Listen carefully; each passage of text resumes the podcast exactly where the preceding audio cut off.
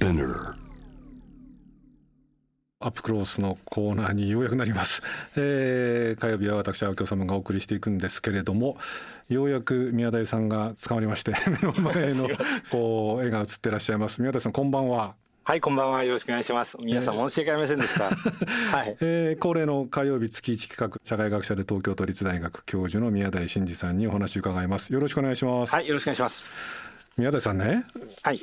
ぱいメール来てんですよ。宮台さんに対する質問が。はい。はい、すみません、どうぞ。いやいやで、えー、ちょっと2つほど紹介させてもらうんですけどこれやっぱりまあホットなニュースっていうことであの都知事選のことに宮台さんにこう見解を聞きたいっていうメールが結構来ててですね、うんえー、ラジオネームしんちゃんさんは、えー、宮台さんの月一宮台先月から心待ちにしていました。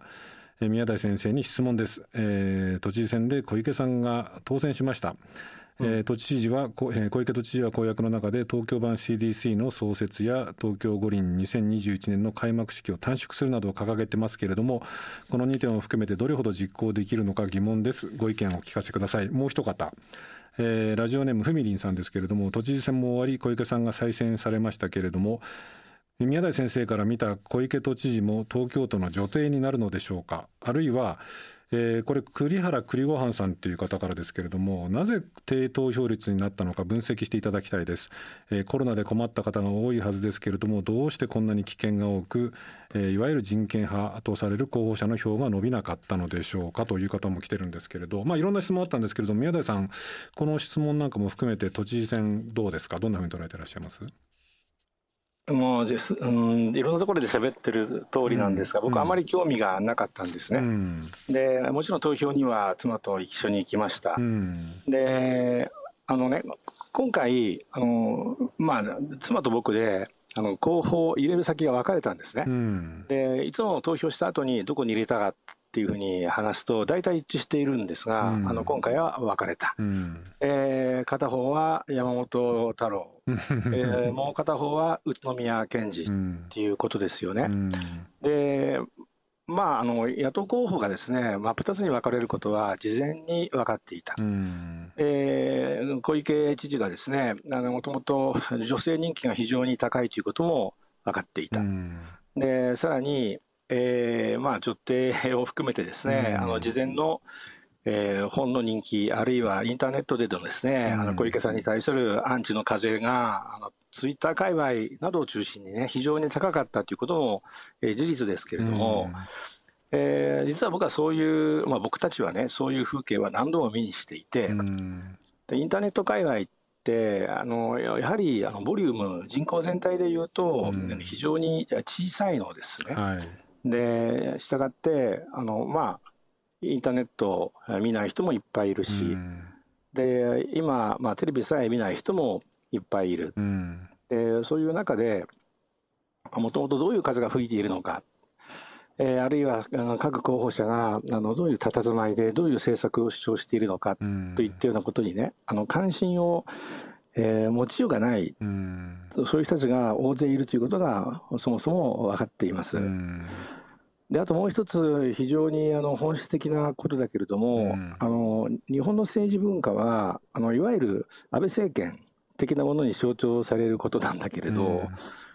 あの例えば若い人であればあるほど安倍政権支持が、えー、率が上がるんですよね。そうですね。でこれはあの皆さんどのぐらい意識していらっしゃるかわからないけれども、まあ、非常に単純に言うとですね、えー、現状維持派が多いんです。うん、で例えばねあの安倍政権について言うと一番分かりやすいけど安倍政権の下で、まあ、非正規化が進んだので、えー、逆にあの非正規雇用の雇用状況って良くなったし、で安倍政権の下で最低賃金も上がりましたよね。はいでそれをベースにして現状維持されてるじゃん。現状は少し良くなっているじゃんというふうに思うわけです。うん。しかしこの人たちはあのインターネットなどにアクセスしないので例えばヨーロッパに比べて最低賃金が3分の2から半分であることとか、うん、去年個人別1人当たり GDP が韓国イタリアに抜かれたこととかアメリカの生産性に比べると日本人労働者の生産性は3分の2あるいはそれ以下であるということ、うん、であるいは次世代の 5G の基幹特許の数を見ると中国は日本の7倍アメリカは5倍韓国でさえ3倍っていう状況であることを知らないんですよね。うん、でこれはね正確に言うと知らないのではなくてあの基本的に例えば、えー、安倍さん、えー、あるいは、まあ、この場合首都首都うんと東京について言うと小池さんについてあのこういう現状維持派の人ってえー、安倍さんや小池さんにとって不利な情報を見たくないんですよね。うん、でこれ社会心理学では認知的整合化っていうふうに言っています。認知的整合化。認知的整合化。はい、都合のいいものだけを見て、都合の悪いものは見ないっていう、うん、いわゆるいいとこ取りチェリーピッキング構造のことを言うんですけれども、うん、こういう有権者がね、非常に多いってことは、すでに過去の何回もの選挙で分かっているんですよね。うん、で、それは、え山本太郎さんが頑張ったとかっていう程度のことではやっぱ変わらない。えー、もちろんね政策的にはあの宇都宮健児さんが東京都のことを一番よく分かってらっしゃるなっていうふうには思ったし、うん、あと山本太郎氏について言うとねあの、まあ、参戦が遅れたのは、うん、まあ、僕は意図的だと思っています。はい。うん、つまりあの彼はやっぱり国政に、えー、注意の焦点があるのでね、うん、間違ってあの都知事になりたくなかったんだというふうに思います。うん、しかし途中参戦して例えばえー、宇都宮健治氏よりもね票が上に行けば、うん、国政でのヘゲモニー影響力っていう点で有利に立てるっていうふうに踏んだんだろうというふうに思います。そうですよね。ね。で、まあ、それは合理的な思考なのでねえー、良し悪しは別として僕はまあ理解はできる、うん、でそれで票が割れる、うん、で票が割れて 都知事にならないことが目的である可能性さえあった、うん、っていうふうなその全体の配置がすでに分かっている以上ですね。ちょっとですね積極的な関心は持ちにくい。これ、あれですかね、そのまあ、はい、これまでも宮台さんとちょっとお話してきた話なんですけれども、はい、あの改めてやっぱりちょっと僕興味があるんで伺っちゃうんですが、はい、まあ、今これあの宮田さんが大学でこう若い学生たちにこう講義をずっとしていてね、うん、でその若い人たちの方が現状肯定というか変化をどちらかというと避けるというようなこう傾向が強いっていうのはその、もちろんこう見たいものだけ見て見たくないものは見ないっていうような傾向があるにせよまあそこそこ、はいえー、これが本当にハッピーかどうかは別としてこう暮らせてるので、うん、もうとりあえずこれで変わらなくていいよと、つまり宮田さんが常々おっしゃるその加速主義っていうかね、はい、つまりこういずれこう破局的なところまであるいは破局的なところに近づかないと、はい、やっぱりこう変わっていかないあるいは変わろうとするモチベーションっていうのは、まあ、これは若い人たちだけじゃないと思うんですけれども、それは湧いてこないっていう、まあ、ある種の絶望感っていうことになっちゃうんでしょうかね。はいえーとですね、実はそんなに絶望はしていないです。うん、で、まあ、理由は2つあります。うん、1つはね、歴史的に見て、そういう有権者の動きは基地のものだっていうこと、うん、でもう1つはですねあの、国が、あるいはですね東京都がマクロに変わらないっていうことが前提になったとしてもね、うん、生き方はどの道いろいろ選べるということになります。でまず最初の方から言うとね、あのえー、皆さんどれだけご存知かな？あのロー,、まあ、ローザ・ルクセンブルクっていうね、うん、有名な人がいて、うん、スパルタクス・ブントっていうのを作ったのでこれは日本のブント共産主義者同盟の、まあ、元ひな形になったようなものです。はい、であるいはあのジョルジュ・ルカーチとかですね、えー、アントニー・グラムスとかっていうこれ皆欧州マルクス主義者って言って、うん、戦艦機にあの似たような主張を転換した、うん、それはねあの資本主義が最も発達したマルクス理論からすると、うん、矛盾が集積しているはずの場所でなぜ革命が起こらないのかっていう共通の問題意識を持ったんですね。で彼らのほぼ共通する回答はこういうことです。えー、誰もがですね、うん、現在の社会秩序が金持ちにだけに貢献するその特殊利害貢献的なものだってことはよく知っていると。うん、しかし他方でですね曲がりなりにも自分は暮らせていて、うん、そうカツカツの生活でさえまあ生きていると。で革命が起こってその特殊利害貢献的な政権が倒れて特殊利害が失われたとしよう、うん、しかしそれでもしかして自分が今勤めてるこの会社あるいは会社の資本が傾いてしまえば、うん、俺は家族は仲間は一体どうなるんだというふうに思う、うん、えつまりこれを、まあ、僕は特殊利害共同利害矛盾問題っていうふうに言っています。社会が特殊利害に貢献しているようであっても、えー、他方でですねその秩序が存在することで自分も貧者含めて誰もが食っているっていう共同利害もあるんですよね。はいだからさ、あの全く同じことがね、やっぱり日本でも生じていると思います。確かにこの秩序は特殊例外貢献的だと、しかし、この秩序が激変したときに、で自分は、自分の勤めてる会社は、あるいは自分の今まで生きてきた方針の延長線、まあ、簡単に延長線上で生きられるプラットフォームがどうなるのかってことがわからない。で、そうすると、あの、まあ、不満足であってもね、未来のその見切定性というか規定不可能なわけのわからなさを回避しようとするっていうことがね、やっぱり起こりやすいということなんですよね。だからよく知られていることが起こっているだけなので、何か特極めて日本に特殊だということはない。ちなみに一つだけ付け加えると、なぜ若い人たちに安倍政権の支持率が高いのかっていうと、それはですね、あの年長者に比べると、正規雇用、あるいはストック、貯金とかとかですね、株とか、そういうものを持っていない人たちが多いので、将来不安がやっぱ大きいわけですよね。で、将来不安が大きい分、あの、例えばもともと世代的なメンタリティーが違わないとしてもね、やっぱりあの共同利害、えー、を特殊利害よりも重視して、この秩序が変わっちゃ困るなっていうふうに思いがちだっていうことが起こりがちなんだというふうに僕は推定をしています。あともう一つのファクターはね、まあ、あの何度かこの場でも喋ってるので繰り返さないように単純に言うと、あのこういうふうに社会がねこうや荒れ野になった時にこそですねあの実はえー、その自治体はどうするのか、ね、例えば和歌山県知事がね、国の方針とは全く違うコロナ対策をして、はい、あのいち早く病院の再開にこぎつけたとかっていうことよく知られてますけれども、国がダメなら自治体の頑張りどころなんですね。であるいは自治体がダメならまあ、もっと小さな自治体や仲間集団の頑張りどころなんですね。うん、仲間集団がダメなら家族の頑張りどころで、で、家族もダメなら最後に自分の頑張りどころが来るっていうふうになっているんですよね。うん、そういう意味で、セルフガバナンスとかね、えー、オートノミーって言いますけれど、その、依存も大概にして、うん、自分たちで自分のことを決めるっていうような危害をね、えー、持つチャンスとしてね、えー、その意味で言うとシステムへの過剰依存、うん、えー、これをですね出して、えー、自分たちでその自分たちがそもそも何に依存しているのか例えば災害の時にまあ今九州大変なことになってますけれどね、熊本を中心として、災害でシステムが止まった時に、自分たちはどういうふうにして生きていけるのかといったことをね、想像すること、えー、日本人全くやってきていないっていうね、でそういう非常にまずい状況にある、しかもしかしこれから災害がどんどんどんどん起こっていくってことになると、むしろ国やね、東京都レベルのそのマクロなですね社会ユニットがダメになっていくときこそね、えー、むしろ僕たちがあの自分たちの、えー、振る舞い方をね、まあ、反省した上で、えー、自覚的に共同的にあの選択できるチャンスとして利用できるっていうことがあるんですよね。うん、で、その2つの要素があるので、あの僕はあの決して暗くはなってないんですね。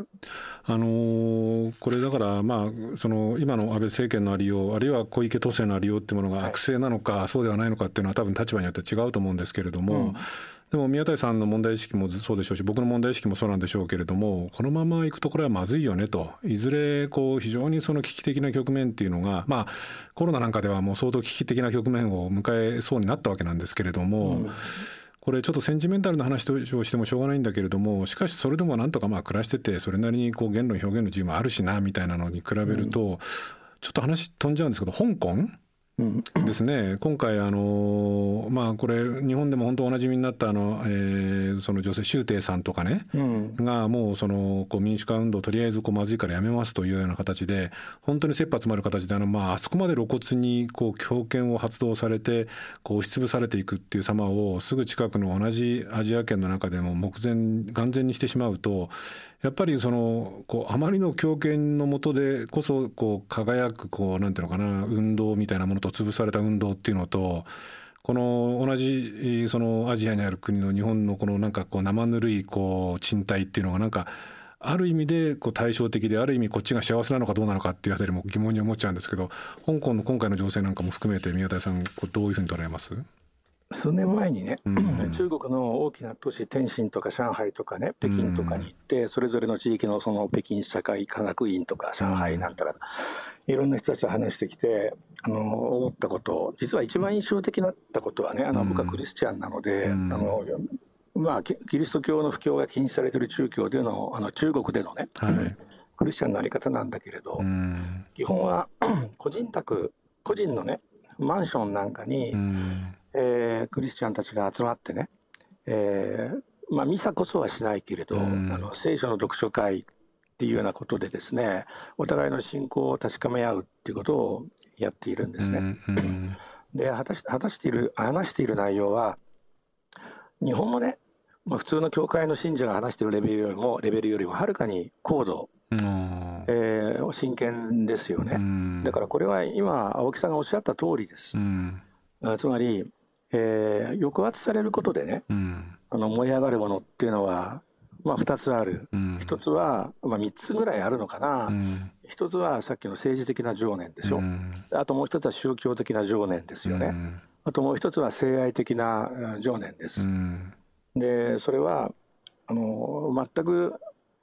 自由が保障されていて何も問題がないっていうそのフラットなね社会の平面の上では我々は自分がどっちに向いてるのかそれを測るコンパスがないんですよね。だからその意味で言うと例えば香港の政治運動がね表立った行動が弾圧されるんだとしても今のあの中国の各大都市のクリスチャンたちのようにね、えー、地下で、えー、自分たちの志を確かめ合うそれだけのコミュナリティでも構わないんだけど、それが続くのかどうか。例えば日本はね、1969年から70年にかけて学園闘争が終わりましたけど、でその後、まあ、あっという間にねオイルクライシスになったっていう背景もあってみんなそのリクルートカットにですね、チェインジして、えー、どんどん会社に就職し、えー、どんどん結婚してニューファミリーを持ちね、で団塊ジュニア世代を次々生んでいくっていうことが起こりました、これニューファミリーニューファミリーブームというふうにも言いましたよね。でそういうふうになってしまうのかどうか。あの僕は日本の体たらくのようにはね、あの中国のその宗教的な活動の現状を見るにつけてもね、やっぱりならないだろうなと、お互いの確からしさをむしろ弾圧によってね、コンパスを売ることで、あるいは維持可能なですね、コンパスが存在することで、むしろ続けられるんだろうなっていうふうに思う。うん、えー、その逆に言ったのが日本ですけど、うん、もう運動は無理になったんで、システムに適応して生きようやっていうふうには、中国の香港の活動していらっしゃった方々はね、ならないんじゃないかと。でそうすると、社会は変えられなくてもね、志を同じくするたちする者たち、まあ、敏感な者たち、えー、不正、正しくないことに憤る、あるいは愛に生きる者たち、えー、そうした者たちのあの連帯がね、続けられる可能性がある。でむしろ、それができればね、表立ったあの政治的改革運動や、まして転覆運動のようなものがなくなったとしてもね、うん、えー、それでがっかりするのは、ちょっとその外から見る者たちのお門違いじゃないかなというふうに僕はあの確信をしていますね、でもそうな考えるとね、その、うん、まあ、香港をある種飲み込みつつある中国っていうその国家体制の 残酷さとか残忍さみたいなものっていうのばかりが、まあ、僕もそうですけれども注目されるんだけれども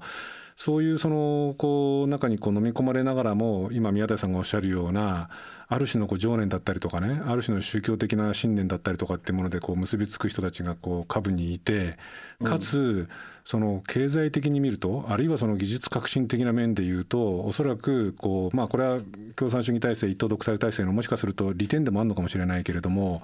ものすごい勢いでこうこう技術革新あるいは発展を遂げる中国っていう国が横にいるだからある意味でそのこう産業面でも技術面でもあるいはこう人間の情念の面でもやっぱりこう生ぬるい日本よりもなんかひょっとすると中国の方が当たり前だけど圧倒的にダイナミックでひょっとすると内部ではこう面白いものがいっぱいあるのかもしれないですよね。うん、まあそれはおっしゃる通りですよね。だから日本はもうすでに経済的な指標から見ると終わっていて、さっき言ったように最低賃金はヨーロッパの3分の2から半分で、個人別 GDP はあるいは生産性は、そういう話をいろいろしましたよね。3G 基幹特許は。とにかく日本の経済にはもう明日がないです。でしかも我々の実質所得が一番高かったのってのは97年で、もう24年前なんですね、ですね23年前ね。でこの間ずっと GDP が下がり続けていた国っていうのはあの OECD 加盟国では日本だけです。なので、あの今後、日本はあの二流二流国どころか三流国になることは実は確定しています、うん、でどうしてそうなっているかっていうことも、実は2011年の原発事故の直後の、まあ、直後以降のですね日本の電力会社、経産官僚、あるいは電力会社を筆頭とする地域経済団体経済団体の動きでね、うん、僕たちは散々見ました。日本以外の国々はですねあのドイツのメルケル首相の宣言を、まあ、象徴的なものだと理解することができますが、まあ、それまで2030年代まで原発を運転しようと思っていたのが、2020年代で全てやめるというふうに宣言して、もうあっという間にあのほとんどすべてやめてしまった、えー、日本は確か9基かの原発を、ね、外に売るっていうふうに言ってたけど、すべて頓挫しました。ざまあ見るだって思いませんか、あの東芝の不正経理見逃し事件もね、実は原発利権と密接に関係していると多くの人は推測している、僕もそうだと思いますけれどもね、すべ、てざまあ見るです。つまり、既得権益にね、えー、縛り付いているがゆえに産業構造改革ができず、したがって生産性が上がらないんです。でから大企業もそうだし、あの地域、各地域のですね、経済も全部そうなんですよね。まあ、僕はそこはね、よくスイス時計業組合を出すけれども、えー、日本のね、あのデジタルクォーツにやられちゃったんで、えー、まあ、あの、投資家によってブランディングをしてもらってね、スウォッチっていうブランドを作る。で、その結果、一挙に盛り返すっていうことをやったんですよね。まあ、ルイ・ヴィトン系列も似たようなことをやっていますけれども、あのそういうふうにしてあの地域のあのブランディング、えー、これを地域の結束によって可能にした上で生産性を上げていくっていうふうな工夫ね、今地銀の一部がそれをやっているとはいえあの実は全く日本の動きはお粗末ですよね。だからどこからどこまで、隅から隅まで僕はどこを切っても金太郎飴の安倍の顔っていうふうに言っていますけれど、要は現状維持的、既得権益依存的なメンタリティが変わらないんですね。でそれはさっき言ったように、見たいものしか見ていないからです。日本以外の国では、どういう新しい国が、そのいわゆるブーミングっていうか盛り上がりつつあるのかとか、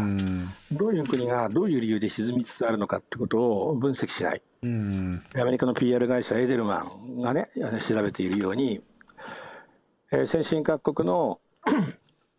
経営幹部、えーまあ、経営委員会に参加しているような日本の取締役会ですけども、うん、メンバー、日本におけるリスペクトが一番低いんですね。で、その理由もはっきりしていて 要は日本の経営幹部って、既得権益にすがってケツを舐めるやつしか上がっていかないっていうふうにみんな知ってるからなんですよね。うんえー、斬新なイノベーションによって新しいブランドを立ち上げ、えー、人々を勇気づけながらですね新しい方向リスキーでありながらそこに人々を連れていくみたいな経営幹部って日本では絶対トップになれないんです。なれなくなっちゃったんです、ね、まあ、だからそういう過程の中でこの都知事選も起きた小さな出来事と、うん、こういうことですね。はいわかりました。宮台さん、あのー、そろそろお時間になってしまいました。はい、えー、あの、また今度、次回は8月4日になるんですけど、よろしくお願いします。はい、ご迷惑をおかけしました。こちらこそよろしくお願いします。はい、はい、えー、今夜は月一宮台社会学者で東京都立大学教授の宮台真司さんにお話を伺いました。えー、今日のアップクロース、緊張しましたね。えー、綱渡りのアップクロースでしたけれども、こういう言い方すると、あのこう誤解を招きかねないっていうかあのプロデューサーには怒られるのかもしれないですけれどもやっぱり生放送って面白いですよね。あのいろんな出来事があってあのこう僕もそんなにあのたくさんこうラジオの番組生放送してるわけではないんですけれどもあのいつの間にかこうちょっとこう定型な中にこうね閉じこもってしまったりとかなんかこう当たり前のようにこう喋ったりとかあるいはそのこうこれを言っとけば大丈夫だろうみたいな感じで、えー、こう番組を進めてしまうような傾向がないこともないんですけれどもまあ今日みたいにですねなんかこう思わぬことが起きたりとか思わぬ予定通りにいかないようなことがあった時の方がむしろ楽しくてですねえー、今日ねグローバーさんが少し助けてくれて、えー、あそこでねあのメディアの問題ちょっと本当は、えー、宮台さんが捕まらなかったら、少しこう喋ろうかななんていうことで急遽打ち合わせもしてたんですけれどもあそこで喋ってたらどんな話ができたのかななんていうふうにも思ったりもします。でその話は、えー、来週ですね。えー、メディアと放送の、まあ、不信感を考える1週間ということでまた1週間じっくりと僕の火曜日は、新聞農連の委員長でもともと朝日新聞の政治部の記者なんですけれども最近政治部不信という新書も出されたそうです。南明さんをお迎えして、えー、僕自身他人事ではないのでメディア不信についてじっくりと考えたいと思いますのでぜひこれを聞いた方は、えー、番組本編も聞いていただけるとありがたいです。来週火曜日またお目にかかりましょう。